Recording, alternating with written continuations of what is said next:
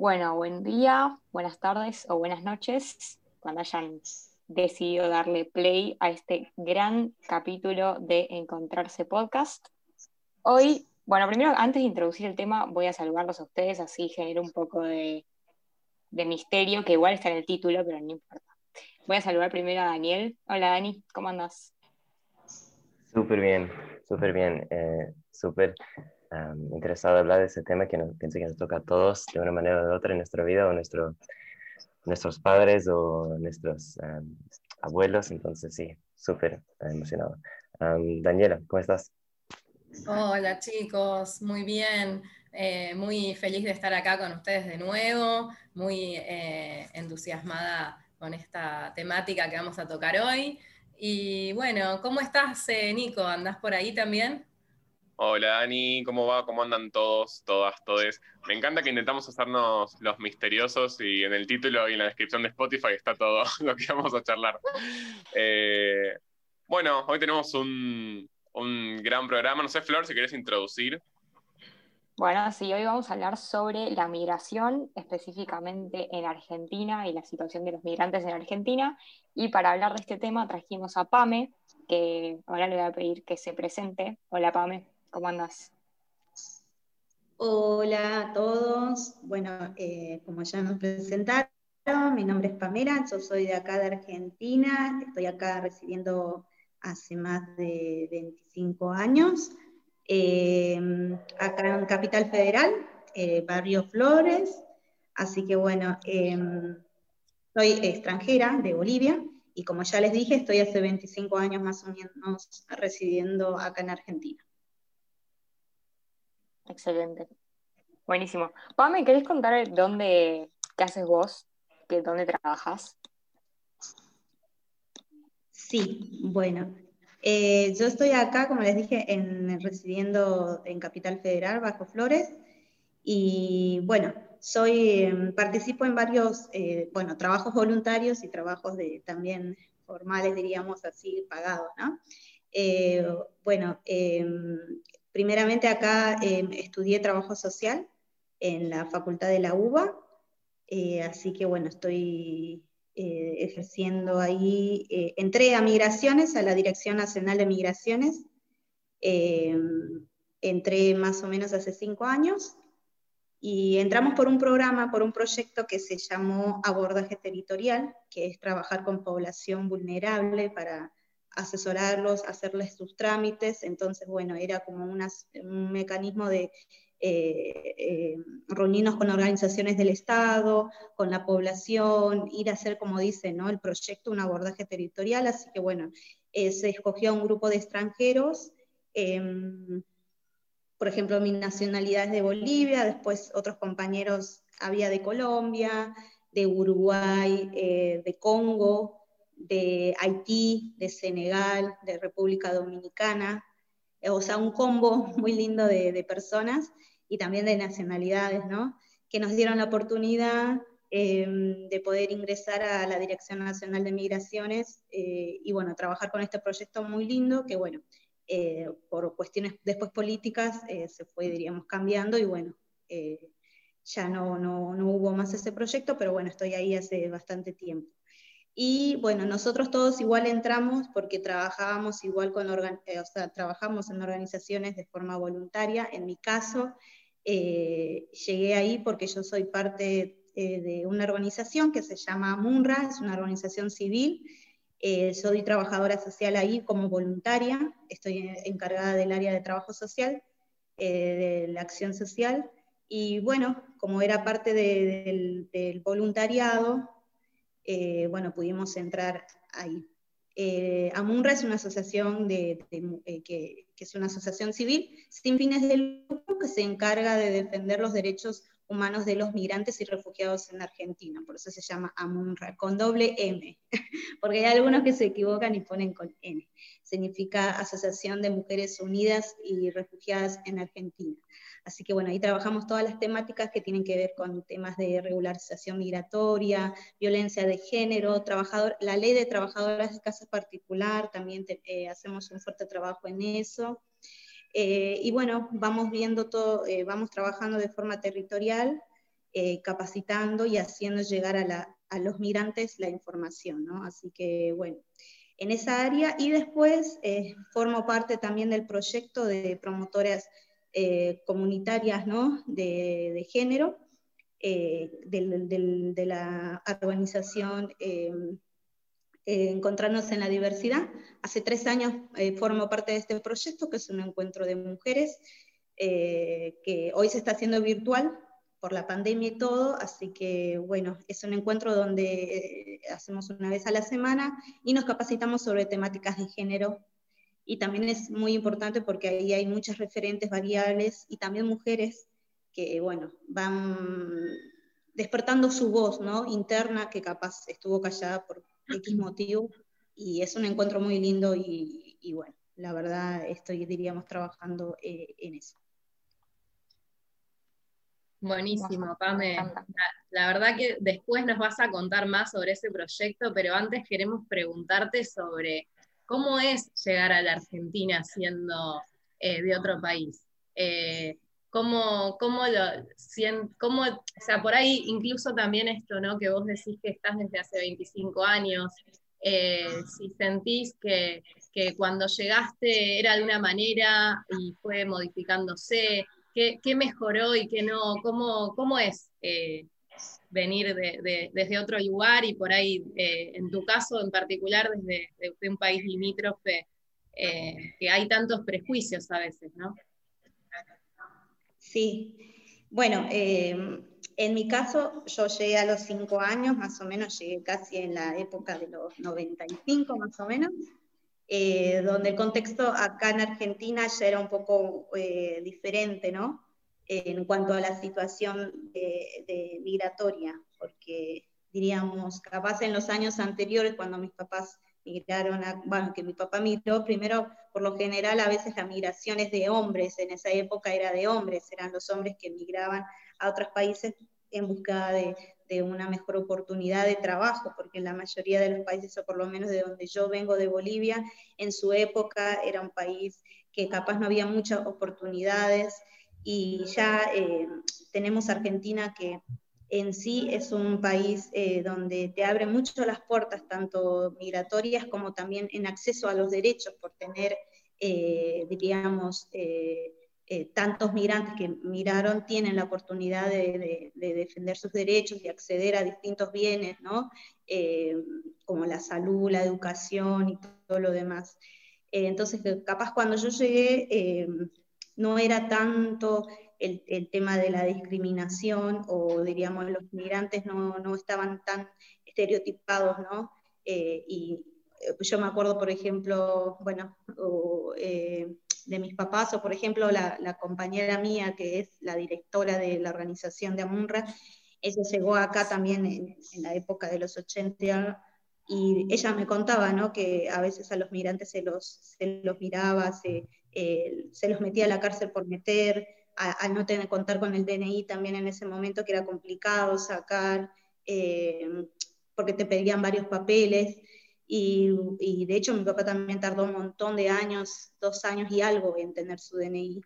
Entonces como que era una época diferente. Yo cuando llegué ya es como que estaba, o sea, seguía la situación de discriminación, pero diríamos, había más acceso, ¿no? Y, y bueno, eh, eh, uno a veces viene con esperanzas de, de, uno nunca se quiere ir de su país, pero bueno, viene con las mejores, para buscar mejores oportunidades, porque en Bolivia es muy escaso las oportunidades que se dan. Eh, de hecho, vos podés terminar en Bolivia el secundario o la primaria y ya después si uno quiere ir a, estudiar a algún nivel más superior, al no contar con una educación pública, es todo pagado y se dificulta. Entonces, bueno, es, es, es, es, complicado, pero bueno, uno viene, en mi caso, a los cinco años vinieron, vinimos toda mi familia migramos, ¿no? Como te dije, toda mi familia migró, es, nosotros somos en total siete, eh, y todos migramos, así que nos quedamos todos. Es diferente a veces en otros casos, en otros vecinos que yo escuché que, que capaz no miraban todos, sino que cierta parte se dividía, dos hijos se quedaban en Bolivia, tres venían acá, entonces como que se también en, en, el tema de decidir migrar, se desintegra la familia muchas veces. Así que bueno, es, el panorama que, en esa época había. Eh, y ahora capaz eh, es diferente también porque ya Argentina tiene una ley de migraciones, eh, así que también eso ayudó bastante a esto de, poder, digamos, acceder a más derechos de los migrantes. Y, la ley se está cumpliendo, entonces, o sea, viene más o menos bien. ¿En qué, cómo, cómo está la situación con eso? Eh, sí, em, como todo, eh, Argentina tiene una ley de migraciones que permite que los migrantes eh, accedan a todos sus derechos, tanto en el área educativo como el de salud, el de circular libremente por Argentina. Hay una ley que es muy ejemplificadora respecto a otros países, ¿no? Y dentro de todo, diríamos, eh, como todo, seguramente hay excepciones que no se cumplen, o más que nada eh, también es el tema de, saber ¿no? que hay una ley que uno puede defender sus derechos. Por eso en la organización donde nosotros estamos, lo que hacemos hincapié es en, que las personas, los migrantes que están en, Argentina, eh, bueno, nos centramos más en el trabajo entre Ciudad de Buenos Aires y Buenos Aires, eh, tenemos el logo de decir de que eh, tenemos que acceder, acceder a la información, ¿no? Es, es, muy importante conocer. Si uno conoce sus derechos y puede acceder a esa información, ya es más fácil poder, diríamos, defender tus derechos. Entonces, por lo general, se cumple la ley de migraciones y está, es como, diríamos, abrió muchas puertas porque de, en, en, su época los extranjeros ni siquiera podían estudiar antes, eh, y nosotros, por, por, ejemplo, yo soy recibida de la Universidad de Buenos Aires y, entre comillas, nunca tuve muchos problemas para poder acceder. Eh, sí, eh, capaz, donde falla es un tema más burocrático en cuanto a los papeles y a veces también se complica porque hay muchos jóvenes que vienen de otros países que cuando quieren estudiar tienen que ya traer sus papeles legalizados, apostillados y todo lo demás, y eso se, se complica allá capaz en el país eh, eh, eh, de original, ¿no? Y cuando vienen acá a Argentina, país de destino, también a veces hay, algunas trabas burocráticas, más que nada de los tiempos, pero en general, diríamos, se está cumpliendo. Y a nivel del mundo laboral, ¿esta ley también los protege un poco más? ¿Les da algún derecho que antes no tenían? ¿Cómo, cómo está la situación? Sí, eh, diríamos, la ley capaz no se enfoca mucho en el tema laboral en cuanto porque, diríamos, eh, sí nos da la oportunidad de, poder trabajar, como te digo, ¿no? De trabajar, estudiar, eh, acceder a bienes de servicios públicos y todo lo demás, la ley lo especifica. en cuanto al mundo laboral de, de los extranjeros, como te digo, capaz en su tiempo eh, yo lo que veo, ¿no? Porque el, tema migratorio también es como que en, épocas va cambiando. Eh, capaz en su tiempo, eh, en, los tiempos de mi papá, cuando llegaron, o bueno, mi directora de la organización, tenían accesibilidad a los trabajos, ¿sí? Diríamos, a, pesar de que no contaban con los, eh, los, papeles como por ejemplo tener un DNI o una precaria mínima, ¿no? Eh, se, diríamos, se, se, daba la oportunidad, porque también eh, había, era, a la migración hay que acompañarlo también el contexto político que, está en ese momento, el contexto económico, y en esa época el contexto económico y político, diríamos, ayudaba también para que, diríamos, no sé, eh, los empleadores, diríamos, no limiten a no contratar a los migrantes, ¿no? Diríamos, se daba más oportunidad. De hecho, Argentina, eh, es como se dice, ¿no? Es un, crisol de, etnias donde se ha dado oportunidad a que vengan extranjeros de otras partes a poder trabajar, diríamos, dio la oportunidad eso de, en el contexto, en la historia ¿no? de Argentina, es el trabajo, el sustento fue basado en los migrantes. Eh, entonces, en la época de los 80 o capaz 90, diríamos, eh, también se seguía manteniendo el trabajo en general, ¿no? Eh, Después, por ejemplo, ahora, ahora si nosotros vamos a la actualidad, eh, con toda esta corriente, esta marea de algunos países también que han venido, por ejemplo los de Venezuela, ¿no? que hubo por situaciones políticas, eh, hubo una marea de, de migración venezolana, Em, diríamos, ahí sí se estigmatizó mucho el tema de, los migrantes, que eh, esta ¿no? De que habremos escuchado, los migrantes vienen a sacar el trabajo a, los argentinos, entonces que se vayan de acá, o, personas que hemos visto en los medios de comunicación que han dicho, no sé, eh, voy a Palermo a, tomar un café y hay un migrante, eh, voy, no sé, a comprar algo y hay un migrante, como diciendo, bueno, redundando esta frase de, que los migrantes vienen a sacar el trabajo. Capaz ahora es como que se fue despertando un poquito más en la actualidad e, esto, este, este estereotipo, ¿no? De que los migrantes te, sacan el trabajo. Eh, y también eh, yo siento que por más que hay, una ley que nos defiende, ¿no? que nos permite trabajar y acceder a todo, eh, para los migrantes también se les está haciendo complicado el obtener capaz un trabajo, eh, porque ya también eh, piden más documentos, ¿no? Por ejemplo, hoy en día les piden sí o sí que tengan un DNI, si no tienen un DNI, diríamos, se limita, se acorta todo. Antes capaz, antes, antes, obvio que se pedía un DNI, pero diríamos, eh, como te digo, el contexto económico y político, daba una apertura a que los migrantes vinieran a trabajar. Eh, hoy en la actualidad no, hay muchos que los limitan, de hecho muchos profesionales capaz que vienen de Ecuador, de Venezuela, de Colombia, eh, que capaz ya vienen con estudios y quieren capaz, diríamos, unificar sus estudios acá, eh, diríamos, si no tienen un DNI no pueden sacar una matrícula para trabajar, ¿no? Esto está pasando mucho con los médicos. Eh, entonces, como que en la actualidad, como yo siento que rebrotó un poquito más eso, ¿no? De, la categoría de, los migrantes vienen a sacar el trabajo y, las y al contar ya sin que un migrante no tenga un DNI te limita un montón.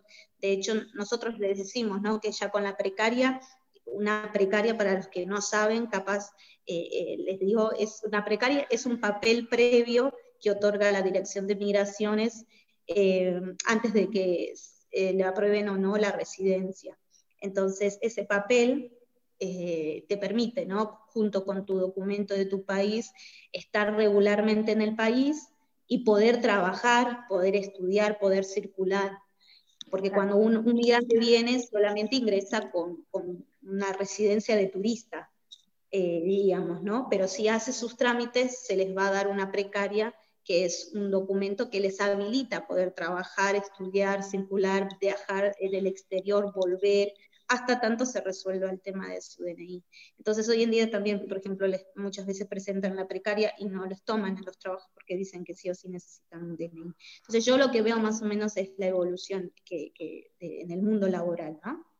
¿Y vos pensás que este, como esa evolución, ese rebrote de que hablaste está vinculado un poco con las metáforas o el lenguaje que usamos en, en el discurso público, como, como dijiste vos, una marea de migrantes, una oleada de migrantes, algo siempre vinculado con, con lo tóxico, tipo una masa indistinguible de personas, un poco una deshumanización, un poco de, de, todos son los mismos. ¿Qué sentís cuando escuchas esas palabras como usadas?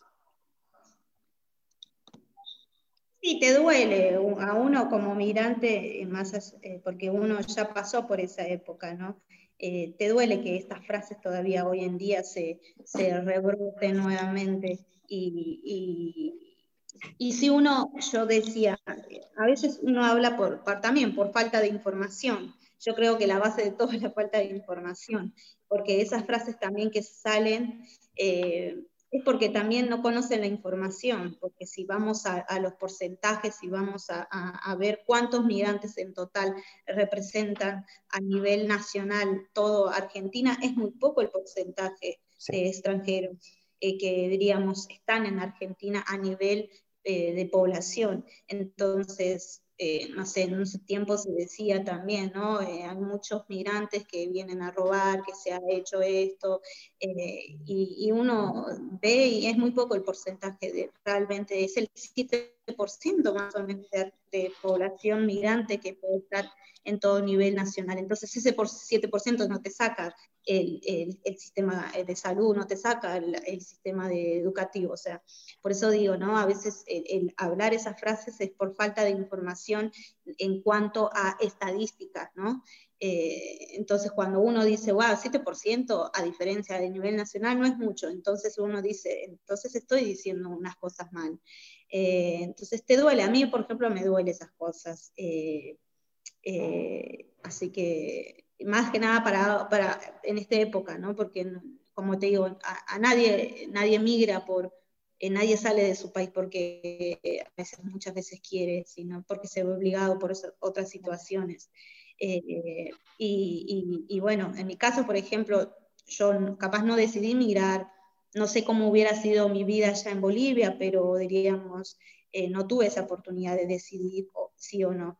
Eh, lo que sí estoy agradecida también de, que, que, por lo menos mis papás hayan elegido Argentina para migrar en el sentido de esto, ¿no? de que Argentina, a diferencia de otros países, eh, que son receptores de migrantes, es uno de los países, diríamos, donde uno puede, si quiere, rebuscarse para poder progresar y, salir adelante por todas las leyes que eh, los ampara Argentina, ¿no? Entonces, eh, bueno, eso. Pame, sobre esto que decías, creo que pasa mucho que hay veces en las que tenemos la ley y está buenísima, pero sin embargo en la sociedad siguen circulando prejuicios como esto que vos decías de que nos vienen a sacar el trabajo y demás. Y pasando un poco al tema de los servicios públicos, también hay un montón de prejuicios de que, por ejemplo, vienen a estudiar acá y se vuelven a ir a su país o que se vienen a atender en nuestro hospital público, siempre como hablando desde el discurso como que nos vienen a usar lo nuestro personas que no son argentinas. Y te quería preguntar cómo, cómo ves vos estos prejuicios. ¿Pensás que hoy en día siguen circulando o que está mejorando un poco? Los prejuicios creo que siempre están, siempre están, capaz se, van transformando, ¿no? Hay una frase que, bueno, un, término que, encontré ahí viendo la bibliografía, ¿no? Que decía que capaz el, eh, hoy discriminación o racismo a nivel como antes había eh, en cuanto a, eh, em, diríamos, más expreso, ¿no? más, eh, más violento, diríamos, ese racismo y esa discriminación, también porque Argentina implementó muchos dispositivos desde el órgano estatal para defender, diríamos, ese racismo se fue desdibujando hoy en día eh, como un racismo más estético, una discriminación más estética, en el sentido de que, de que hoy capaz... Eh, mucha gente se cuida con las palabras porque sabe que hay distintos eh, dispositivos que Argentina tiene para poder sancionar esos tipos de eh, esas discriminaciones y racismo, eh, pero diríamos, hoy en día la aportación de caras es también un tipo de, racismo y discriminación, ¿no? por ejemplo, por ejemplo, yo doy un ejemplo de mí, de mi persona. yo, por ejemplo, soy muy, bueno, para los que no me pueden ver, yo soy morenita, no es que tengo tez blanca. Eh, y aparte soy un poquito peticita. Entonces, capaz, en migraciones, al, estar rodeado de todos que son argentinos, su test es por lo general más blanca. Entonces, ponele que yo si entro a migraciones, eh, si voy y capaz hay un, un, jefe, un vigilante que capaz no me conoce, no sabe que trabajo ahí. Entonces, cuando voy entrando, muchas veces capaz me pararon, me dijeron, señorita, ¿a dónde va? Eh, le digo, trabajo acá. ah, me dice, bueno. Entonces, eh, a veces me toca, por ejemplo, cuando entro, eh, antes de entrar, sacar mi credencial o lo que me dan algo para, digamos, sí, porque yo sé que a veces los vigilantes van cambiando, entonces, bueno. entonces, bueno, me saco y no me dice nada. Pero ponele que fuera otra persona, eh, no sé, con tez más eh, blanca, diríamos, que capaz no trabaja ahí, pero es capaz un migrante que, capaz, que tiene una tez más blanca. Si pasa, pasará, diríamos, ¿no? O, no, o hay compañeros míos que yo veo que, que no tienen ningún eh, logo de migraciones, pero pasan, diríamos, y nadie les frena. Entonces uno ve también esas cositas que es, por eso te digo que en cuanto a la mira, al, racismo y a la discriminación, como que ya se fue dibujando en el, en el tema estético, ¿no? Ahora, retomando... Sí. No, no, perdón, seguí, Pame, seguí que ibas a decir algo. No, justo estaba pensando en el tema de la, eh, de la xenofobia ligada al racismo, ¿no? Eh, o sea, leíamos en estos días notas relacionadas y una hablaba de, la, extranjerizar a la persona por el color de piel. Y estaba pensando que vos justo como que en un momento dijiste, bueno, sí, porque los argentinos eh, son más blanquitos, ¿no? Y en realidad no. O sea, hay un montón de argentinos nacidos acá en el territorio nacional que tienen el mismo color de piel que vos.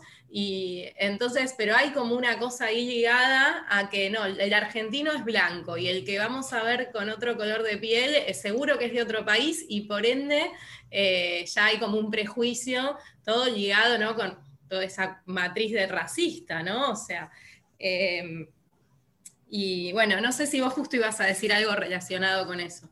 Sí, sí, eh, como vos decís, eh, por eso te digo, eh, más que nada es el tema de, hoy en día del racismo y xenofobia en cuanto a, lo estético, ¿no? Diríamos, y eso siempre estuvo también en la matriz, diríamos, de la migración como que hay a veces migración de primera clase, por decirlo, entre comillas, migración de segunda, más que nada por el color. Por ejemplo, yo te digo, de donde yo vengo, justo yo soy morenita, pero ponele que em, de otras partes, de otros departamentos, porque en Bolivia se dividen por departamentos, si uno va capaz al departamento de Santa en otros departamentos de otras zonas, las personas no son como, como yo diríamos, en el sentido no son de tez oscura, son eh, tez clara, ¿no? Eh, eh, entonces, por eso te digo, a veces hoy en día, eh, y en la migración siempre hubo esto, ¿no? De que acá pasa el que es tez blanca, ya sea nacional o de otro país, se lo toma y se lo considera como, bueno, se permite o pasa, o no se le, se le juzga, o no se le, se, le, diríamos, cuestiona algunas cosas, pero digamos, si es uno de tez blanca, eh, oscura y todo lo demás, ah, bueno, hay que tener cuidado, hay que fijarse si esta persona entra, como que se va ahí, eh, digamos, cargando, ¿no? La carga negativa por definir solamente el, tema del color. Por eso te digo que es como un racismo eh, estético, porque capaz eh, eh, la base del racismo es ¿no? la superioridad de la raza blanca, europea y todo lo demás contra las otras demás. Entonces, hoy en día no se dice eso, pero diríamos como que sigue dibujando este, este tema, ¿no? Y Pame, nosotros hablábamos, ¿a vos te parece que acá existe en Argentina una migración bien vista y mal vista o que hay inmigrantes, digamos, deseados e indeseados. Hablamos, por ejemplo, de esto que decís, ¿no? Que tiene que ver mucho el color de piel, las etnias, eh, acá en Argentina, eh, sobre todo en los países limítrofes, en comparación con inmigrantes que por ahí vienen, no sé, de otros países, de Europa o de otras zonas del mundo, y el trato que se les da acá en Argentina, en Buenos Aires o en otras provincias, eh, si, hay, si sentís diferencias con otros inmigrantes de otras zonas del mundo. Eh, sí, yo creo que eso, eso siempre estuvo, eh, como te decía anteriormente, a veces se define, ¿no? bueno, en, su, en la historia misma de Argentina capaz esperaba, cuando se abrió las fronteras, para la migración se esperaba una población de Europa, diríamos, más culta mm, en ese tiempo, ¿no? Y bueno, vino, no, a Argentina lo que le cayó es, el área europea, pero de la clase más eh, rural, entonces como que Argentina se, uh, mira, esta clase, no esperábamos esta clase de extranjeros, ¿no? Incluso mismo en los europeos se fue definiendo esto porque se esperaba una clase más, eh, eh, más como digamos, más cool o más elite, y no, vino capaz en, su, en la ola al principio, eh, vino una ola más rural, más de, campo, diríamos, del área de Europa, ¿no? y, y bueno, después también, eh, cuando se, dio la apertura a los demás países, ¿sí? empezaron a, eh, venir de, otros, eh, de otros países también, ¿no? Y siempre estuvo presente, yo creo, esto de, que hay una buena migración, una migración buena y una migración mala, en el sentido también de esto de, em, categorizar al migrante como un enemigo o como criminalizar a, la migración. Hubo mucha ola, años atrás hubo mucha ola también de, rebrote de esta imagen, ¿no? de, criminalizar al migrante. Eh, bueno, eh, eso también tiene que ver con la política también, ¿no? Eh, no me quiero poner muy política acá porque tampoco es la área donde siempre, de hecho, en la organización misma donde estoy, creemos que somos apolíticos en el sentido que nosotros decimos que, no, que los derechos de los migrantes no, se venden, ni con un partido ni, con otro. Eh, sea el partido que esté, eh, nosotros creemos que la migración es un derecho eh, y no tiene que ver con una política, diríamos, no, no tiene que estar en manos de los políticos para jugar con esto, que los derechos de los migrantes no se venden. Claro, o sea, vos te referís a que se posicionan de manera apartidaria, o sea, ustedes están... Claro, o sea, la, política la ejercen, pero no, no es que tienen un compromiso en particular con un partido o con otro. O sea, están ejerciéndolo, o sea, tratando de reivindicar y reclamar y exigir los derechos para ustedes sin decir, ah, yo soy, yo sí o sí, nada más me interesa este partido, ¿no? Exacto, sí, sí, es lo que, es lo que nosotros en, la organización estamos. Porque, como te digo, nadie puede ser apolítico porque la política, o sea, desde el activismo ya te te interpela, pero en el sentido de, como vos decís, no, estamos con un partido y con otro, o con este no, o con este sí, no. Nosotros con los derechos de los migrantes eh, vamos a trabajar para que cualquier eh, gobierno que esté eh, vaya en pos de mejorar cada vez más los derechos de los migrantes. Y bueno, en las, por ejemplo, en los años, cuatro años que hubo anteriormente, se reavivó mucho el brote de, eh, criminalizar al migrante.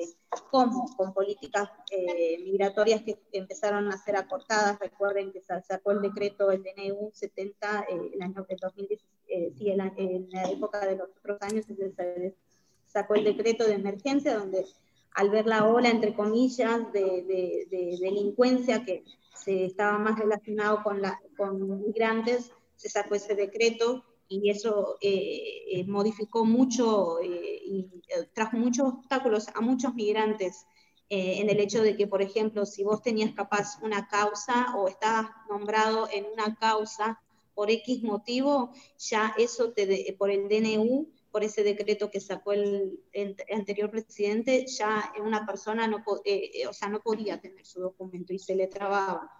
Por ejemplo, en la organización llegó un caso de una persona que eh, estaba viajando a Orán, a Salta, y bueno, dentro eh, hicieron una inspección al micro de viaje y dentro de ahí encontró, encontraron a una persona que estaba llevando eh, droga. Bueno, ¿qué se hizo? Se abrió una causa a la persona que le encontraron la droga, pero diríamos, todo el micro fue involucrado.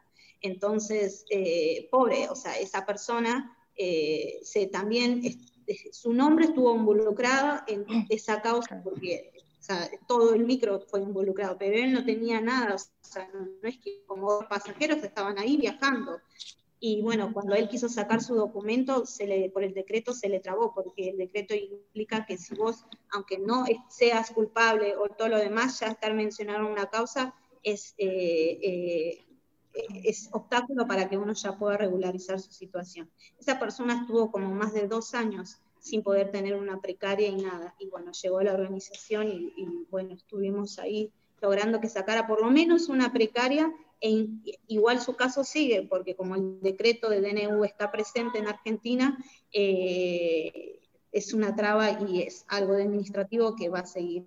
Entonces, em, esa frase de descriminalizar al migrante se rebrotó mucho el año pasado. Entonces, también se decía que los migrantes acá venían a robar, o qué tipos de... Eh, también hubo muchos estereotipos, ¿no? Por ejemplo, eh, los peruanos están en la droga, los bolivianos son más eh, trabajadores, los paraguayos son, no sé, están más especializados para el trabajo de la construcción. O sea, se fue, siempre se, construyó estereotipos negativos y positivos de una migración, ¿no? no se espera que un europeo sea un delincuente. Entonces, todo eso también ayuda también, ¿no? Y, según la política va, va viendo, ¿no? Eh, y por ejemplo, el año pasado, los cuatro años anteriores también eh, se puso mucha restricción en, en los pasos fronterizos, eh, la categoría este de falso turista, ¿no? que se tenía que evaluar bien si un migrante realmente venía por, por, por, solo turismo o venía con otras cosas. Entonces también en el área eh, de eh, migración, en las fronteras, también hubo mucho este peso del... Eh, que los inspectores tenían que fijarse realmente si eran falsos turistas o no. Entonces también todo eso va, digamos, va despertando esto, ¿no? De creer que hay algunos que son muy buenos migrantes y otros no. Sí, sí, totalmente. Ay, perdón, Dani, ya te digo. Eh. Em, quería decir que creo que es tal cual como decís, es, está muy ligado a la situación económica y política y pensaba, o sea, por ejemplo, si dos presidentes de los países más importantes del mundo son totalmente xenófobos y racistas, eh, o lo que decías de acá en Argentina en los últimos años, eso, por más que uno no esté de acuerdo, creo que genera como algo en, la población, genera una especie de conciencia, genera algunas tensiones que, están, o sea, está muy ligado a la política, por más que creamos que no, a la política de turno, por más que creamos que no. ¿Vos sabés, Pamela, si, si, los migrantes pueden votar en, en, Argentina o a qué punto pueden votar? ¿A qué punto pueden votar? Si tienen DNI o a, cuántos años de residencia o, cómo funciona. El tema de la votación, no te escuché bien. Sí. Ah, ¿sí? Estás muteada, Pame. Ahí, ahí eh, sí, los argentinos, diré, los extranjeros en Argentina sí, como dicen, también tienen el derecho político. El derecho en, cuanto a lo político quiere decir eh, la oportunidad de poder votar. Eh, no así armar un partido político o diríamos tener participación política, entre comillas, por ser extranjero.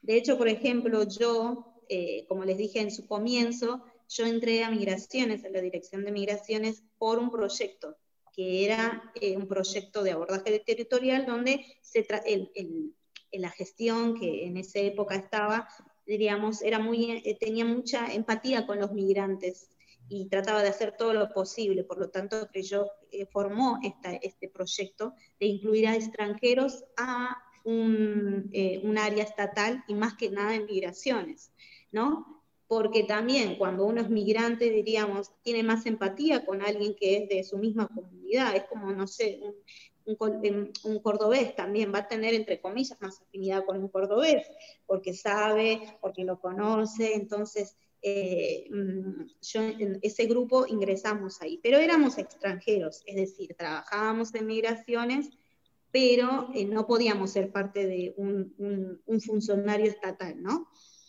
Entonces, también a nosotros, por ejemplo, se nos dio la oportunidad de o pedirnos que si queríamos después en un futuro ser parte de migraciones, nacionalizarnos. Porque vos para trabajar en el Estado eh, público no podés ser extranjero, tenés que nacionalizar, ser argentino o eh, naturalizado. Bueno, yo hace dos años estoy nacionalizada, junto con toda la camada que entramos, nos nacionalizamos y bueno, eh, gracias a Dios tuvimos la oportunidad de que, bueno, al ser nacionalizados, entrar a migraciones. Entonces, un migrante también tiene derechos eh, políticos en, Argentina, pero en cuanto a políticos, ¿en qué? Por eso te le digo, solamente en el área de votar. no, no, a los migrantes no se les permite armar un partido político, y, si hay un, migrante, entre comillas, eh, que está en algún partido, ese migrante en sí tiene que ser nacionalizado porque no puede estar en una lista un extranjero. Eh, esa es un poco la limitación que nosotros estamos viendo en esta área, ¿no? Ahora, en cuanto a la votación, sí, podés votar. En Buenos Aires, por ejemplo, eh, hablo en Buenos Aires porque vivo en Buenos Aires, ¿no? Porque sé que capaz nos pueden escuchar de otras partes de, Argentina, eh, de otras provincias, pero por ejemplo en Buenos Aires, em, los extranjeros que tenían su residencia, tanto temporaria o permanente, entraban directamente en el padrón electoral. Es decir, cualquier extranjero que ya tenía su DNI ya entraba directamente al padrón electoral, por lo tanto, tenía oportunidad de votar o tiene oportunidad de votar en las elecciones. No a presidente, esto sí, lo único que no se vota es a presidente, solo se votan a, cargos locales, ¿sí? Gobernador, senador y todo lo demás. O el eh, poder legislativo también, ¿no?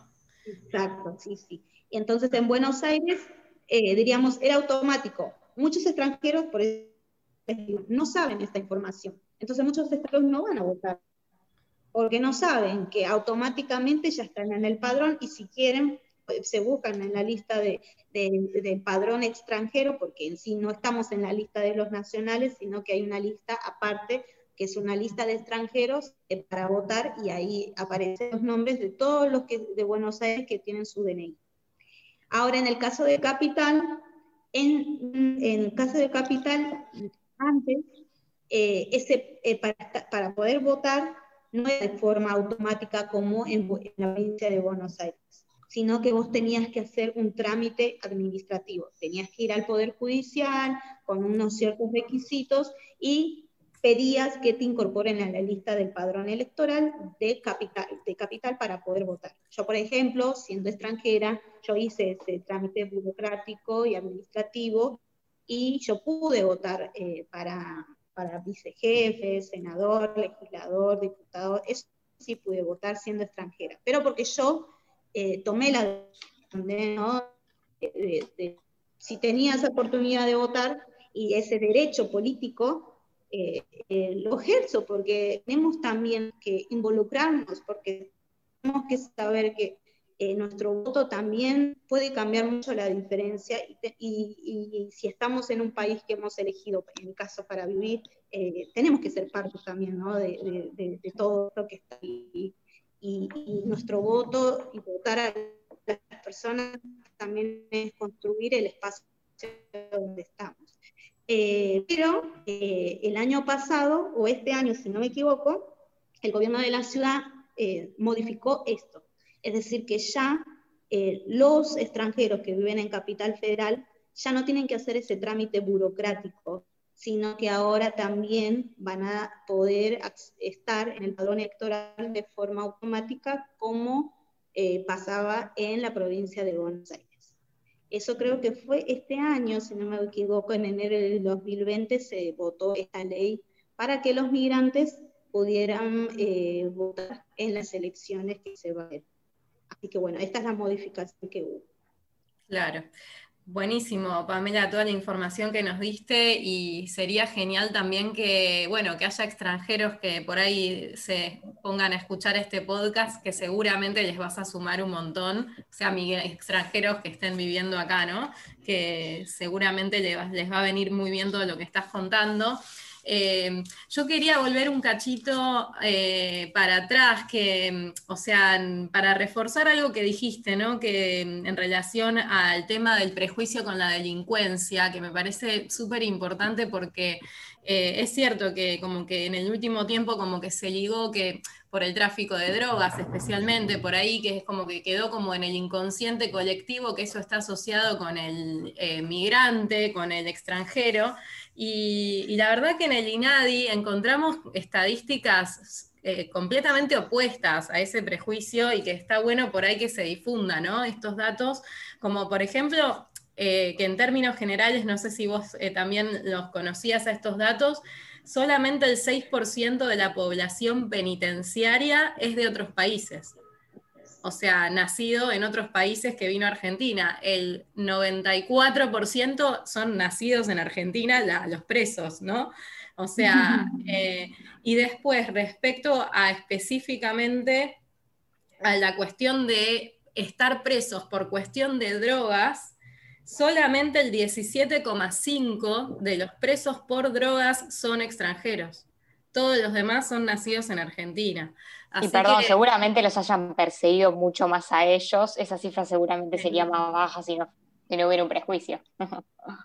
Eh, ¿cómo, a veces nos, invade ¿no? ese, ese, prejuicio? Bueno, y en relación a esto que decís vos, eh, Flor, de la persecución, eh, justamente también encontraba esto de, del prejuicio en las fuerzas de seguridad que, bueno, no sé si nos va a quedar mucho tiempo para, que desarrollemos y profundicemos ahí, pero me da la sensación eh, por cosas que estuvimos eh, informándonos y, por ahí vos nos puedas eh, sintetizar brevemente sobre el tema, eh, que, hay como una permisividad en las fuerzas de seguridad con el tema de, los migrantes, ¿no? O sea, como que pareciera como que las leyes antidiscriminatorias, que estos dispositivos que decís que hay en Argentina, parecería que en las fuerzas de seguridad no, eh, no serían tan cumplidos, ¿no? Tan aplicadas. ¿Cómo, si podés así brevemente decirnos algo al respecto? Sí, muy, muy buen aporte lo que trajiste en cuanto a, las estadísticas, ¿no? porque hay mucha gente que le gusta la estadística y también los números nos ayudan, tener sistematizados números nos ayudan a esto, ¿no? Tanto a, avanzar con políticas que ayuden a los migrantes, pero también nos ayuda a eh, desnaturalizar estas, eh, o diríamos transformar un poquito estas, estas cargas negativas o estas frases, ¿no? De que eh, estos estereotipos de, em, de, que los extranjeros, ¿no? de estigmatizar a los extranjeros como que ellos son todos ladrones que vienen a este país, solamente los ladrones se la puerta abierta a ladrones ahí de criminalizar, ¿no? Así que es muy bueno el aporte que traes y como vos decías al principio, eh, eh, primeramente les doy muchas gracias por esta oportunidad de convocar en este, en mi caso, mi persona, ¿no? Eh, y yo, yo estaba pensando cuando me dieron la invitación que también es, más allá de contar mi experiencia y todo lo demás, siempre me gusta esto, ¿no? De, poder dar o proyectar información al que nos va a escuchar porque muchos migrantes eh, nos pueden estar escuchando y capaz o les sirve mi experiencia para decir, wow, mira, o, o, ¿no? Te aumenta a veces, como dicen, ¿no? El oír, el oír alguna palabra te aumenta un poco la fe o, te aumenta la esperanza. Pero también es muy importante que esos espacios que nos den también podamos dar información a los migrantes que no conocen. Eh, y repito, la base de todo es poder acceder o poder acceder ¿no? a, la, información a las personas. Por eso también eh, trato de dar, echar más información que más que nada eh, el tema canal, ayuda más a los migrantes. Eso por un lado. Por otro lado, como vos decís, eh, es muy poco el porcentaje. Si, si todos los argentinos que están con esta frase migrantes vienen a sacarnos el trabajo, los migrantes vienen a robar, se ponen a ver las estadísticas y uno se sorprende y dice, ah, no, o sea, es 6%, o no, para, es el 17%. Entonces uno va deconstruyendo esas imágenes que va teniendo con la información estadística, por eso es muy importante sistematizar la información. Y recordar ¿no? que eh, que también los migrantes aportan mucho, porque hay muchos migrantes que pagan, eh, pagan el monotributo, ¿no? Por ejemplo, en el tema que vos decías, eh, el, eh, la, salud pública. el avance que está teniendo la policía Ah, sí, sí, sí. Sí, por ahí quise hacer referencia al tema de la violencia que me imagino que debe ejercer la fuerza de, las fuerzas de seguridad, ¿no? Con, por la aportación de rostro, esto que decías vos, ¿no? Sí, sí, eso es tremendo y se está rebrotando más ahora también. Bueno, el caso épico que tenemos hoy en día son los senegales haitianos, ¿no?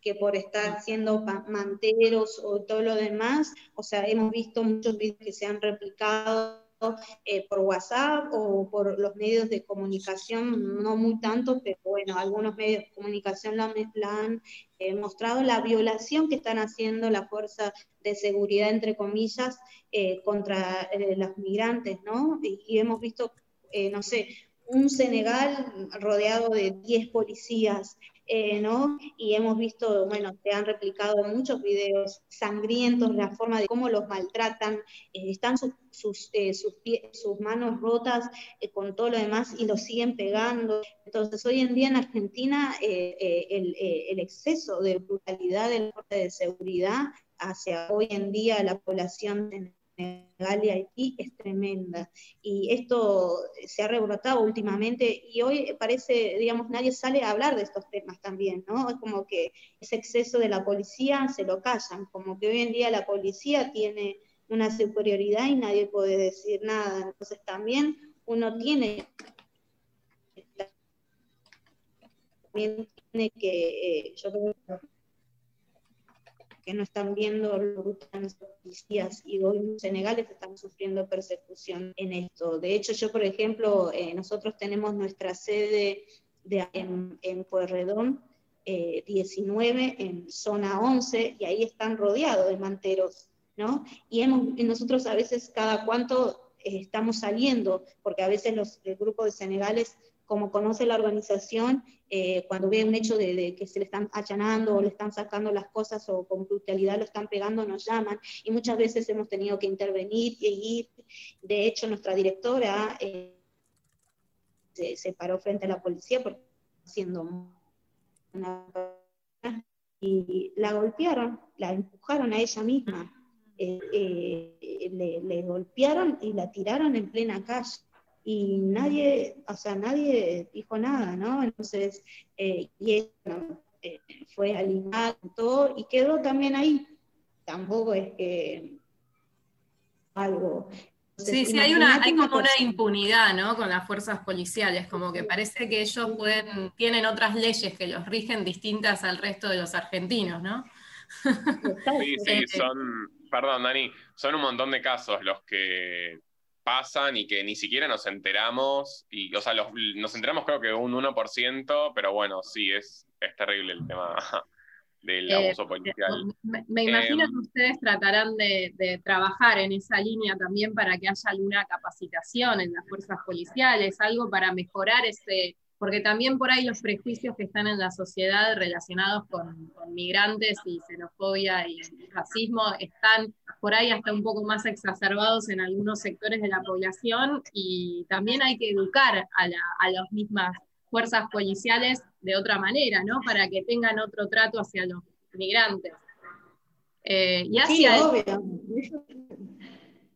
Sí, sí, tiene que hacer y por eso te digo, o sea, es como representantes políticos en esa área hoy en día, como que nadie salió a decir nada, como que no hay alguna función a alguna fuerza de seguridad haya sido, eh, lo vemos día, todo, en todo momento hoy en día que capaz el tema de los manteles volvió a las calles, ¿no? Por, el tema de la cuarentena, nadie, ningún partido político sale a, a digamos, o alguna sanción que se haya escuchado en decir. Entonces, como que uno también dice, bueno, qué, qué callado que está la, la, área política en eso, ¿no? Como que a la seguridad se lo tiene y, más que nada yo veo en la, policía de la ciudad, no, no sé cómo está en el caso de, de Buenos Aires, pero también lo mismo, hay muchos casos de allanamientos de, de policías que vienen y sacan los autos de los, de los migrantes, de, todo. O sea, en, en, organismo nos han caído muchos casos de la policía de, también de Buenos Aires que se hace pasar,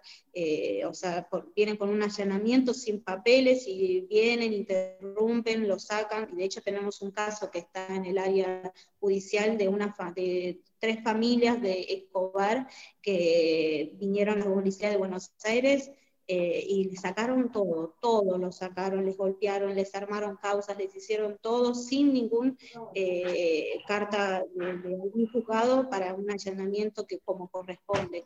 Y bueno, ese caso cayó a, a, a, la, a la organización Amurra y lo estamos interviniendo y bueno, el área judicial está interviniendo y bueno, estamos ahí viendo cuál es la, resolución que va a dar eh, el área eh, judicial en respecto a ese caso. Y, bueno, eso ayudó también para que las mujeres de, Escobar, ese grupo de familias que eran tres o cuatro, hoy en día también eh, abrieran una sede de, de AMURRA en Escobar, porque, bueno, logramos algunas cosas que les devolvieran, otras no, pero esas mujeres estaban muy psicológicamente mal, porque hasta los menores vivieron la violencia y se empoderaron, realmente se empoderaron y decidieron eh, prestar un sector de su casa para abrir en Escobar un, centro de acceso a los derechos humanos y habilitar una sede de AMUNRA.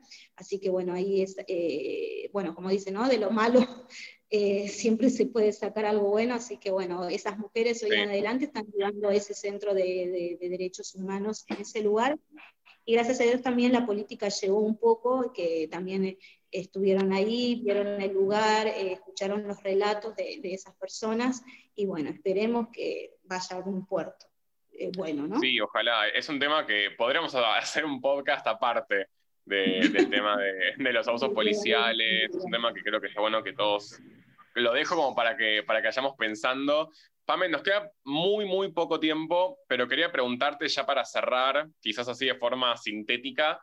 Em, nosotros como, como argentinos, como no migrantes, si presenciamos un caso de xenofobia, si vemos que a un inmigrante le están vulnerando sus derechos, ¿qué podemos hacer? ¿Cómo podemos actuar? Obviamente sin recurrir a la violencia. Eh, ¿A quién podemos recurrir? Eh, no sé si por ahí de forma cortita podés eh, decirnos eso. Sí, bueno, el, el, ente más del gobierno, de, o sea, vamos a ir a las organizaciones del, Estado de la Nación, ¿no? del gobierno, bueno, está ante todo INADI, que es el lugar donde uno puede ir a denunciar estas situaciones de violencia. De hecho, en INADI ahora también eh, hay trabajadoras del Estado que son extranjeras, que se les dio la oportunidad, así como mí y otros migrantes, de eh, estar, ¿no? Y presentar la voz de migrantes dentro de un espacio también del Estado. Ahí mismo pueden hacer la denuncia, también a la organización AMUNRA pueden venir, a presentar esta situación, no hacer la denuncia, pero sí nosotros también tenemos conexión con INADI, con otros espacios, eh, donde al ser un organismo que trabaja hace años, eh, tenemos acceso para poder acompañar y derivar estas situaciones. Después tenés organismos de, la sociedad eh, civil donde podés, diríamos, presentar estas denuncias, pero también si hay algún migrante que necesita poder acudir, son el, el CEL, ¿sí? que es una organización también que está con los extranjeros y ayudando a, la protección de los derechos de los extranjeros. ¿sí? Y bueno, ahí eh, después otro organismo que está es el OIN, que es la Organización Internacional para las Migraciones, que es otro espacio también donde son instituciones donde trabajan el tema migratorio, capacitaciones, y de hecho OIN está también eh, trabajando mucho con la organización AMUNRA y estamos habilitando muchos espacios para eh, la difusión eh, de los derechos de los migrantes y también para tener muchas oportunidades. De hecho, bueno, pasando un poquito algún chivo, eh, con el apoyo de otras organizaciones internacionales, tenemos la Feria eh, de, los Migrantes.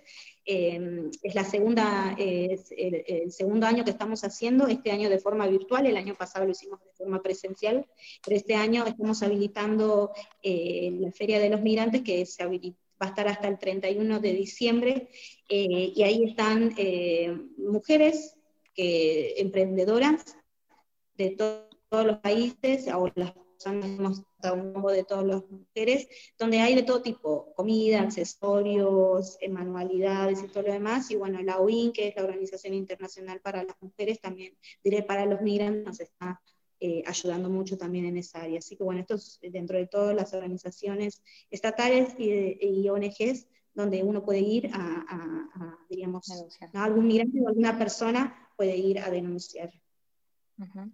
Bueno, Pame, estamos repasados de tiempo, pero la verdad es que ese tema da para hablar una, temporada entera.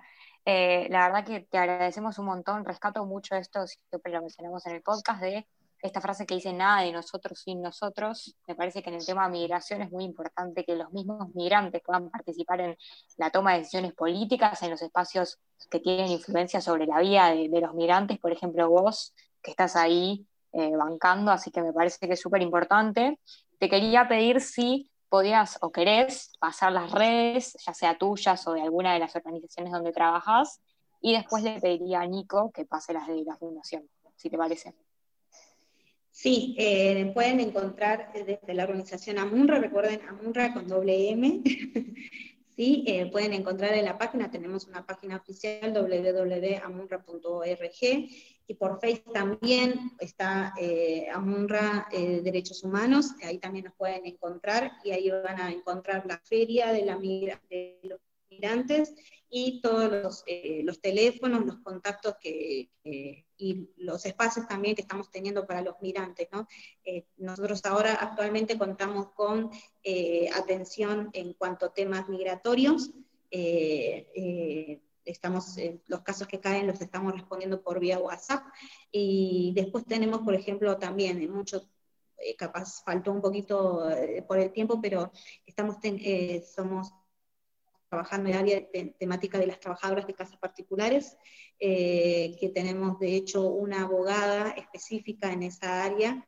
Y bueno, estamos, hoy en día, por ejemplo, se, se está luchando y AMUNRA está participando en el aumento salarial de las trabajadoras de casas particulares acá en Argentina, están eh, en tratativas con el Estado para ver esta situación, porque han quedado muy bajas de la línea totalmente de pobreza, hay, sueldos que no llegan a 19 mil pesos, y bueno, fue mucha parte migratoria de mujeres está en este espacio de trabajadoras de casas particulares, así que bueno, también se está luchando para ver eh, de un posible aumento y también eh, desde AMUNRA tenemos este espacio de asesoría con una abogada eh, si hay algún caso de alguna trabajadora de casa particular que es migrante o no, que está siendo vulnerado con sus derechos y en cuanto a la cuarentena también vino mucho llamada de, muchas personas.